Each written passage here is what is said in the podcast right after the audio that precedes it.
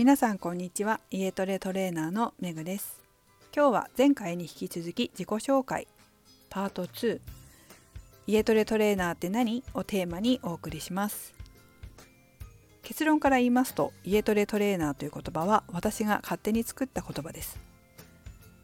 お家でトレーニングする人にトレーニングを指導するトレーナーという意味です。今日はそのきっかけとなったことをお話しします。私はフィットネスクラブ以外でも、ま、ずっとレッスンをしてました。その一つが神奈川県秦野市での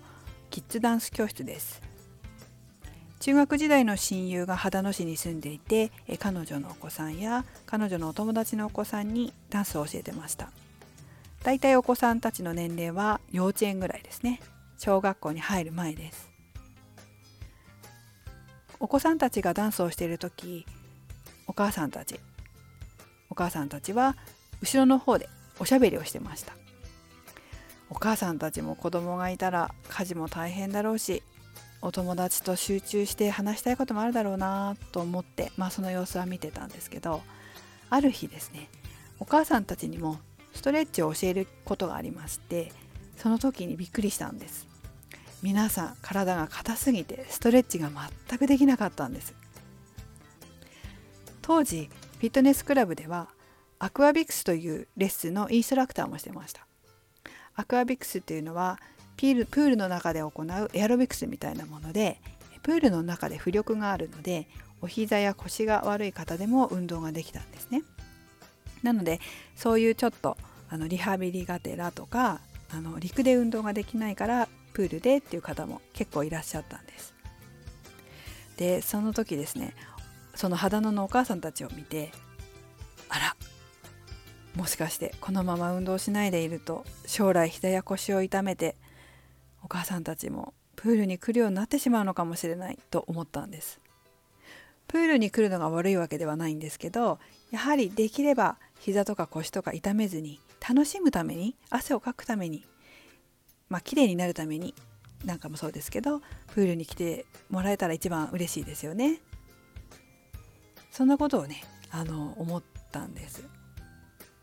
一方で埼玉県川口市でもこちらもあのレッスンをしてたんですね。それは0歳のとか1歳とかの乳幼児とお母さんたちが一緒にできる体操だったんです。こちらのお母さんたちは初めて子供を産んだっていう方が結構多くてまだすごく若い方が多かったんです。そしてまあ子育てもまだこれからですから運動の習慣もそれほど失ってなかったせいか一緒に体操しても体が柔らかかったり動ける方が多かったんです。でもそこで思ったんです。このお母さんたちも2人目3人目と子供ができて増えていったらそして子供が大きくなっていったら肌ののお母さんたちみたいに動かなくなって体が硬くなってしまうのかな。そしてそのまま行くとまたプールに来るようになってしまうのかな。どっか痛くなってとかって思ったわけですね。なので、まあ、フィットネスクラブに来る方だけに教えるのじゃなくて一般の人たちにも運動を教えなきゃいけないなってその当時から思ってました。そんな矢先に他のある友人にこんなことを言われたんです。自分はフィットネスクラブが苦手。敷居が高いと思う。筋肉ムキムキのトレーナーが怖い。実はこういうことをおっしゃる方って結構いたんです。どうやら学生時代の体育を思い出すらしいんですね。でもその気持ちはわかります。私ももともと運動が苦手で体育が嫌いだったからです。そしてその友人は私にこう言いました。フィットネスクラブが苦手で運動が得意じゃない人にもこれから運動してほし、運動指導してほしい。この友人の言葉と秦野や川口のお母さんたちがきっかけでフィットネスクラブに行かないジムが好きじゃないだけど家では運動したいだから教えてほしいっていう方に運動指導をするようになったのがきっかけです。今日は、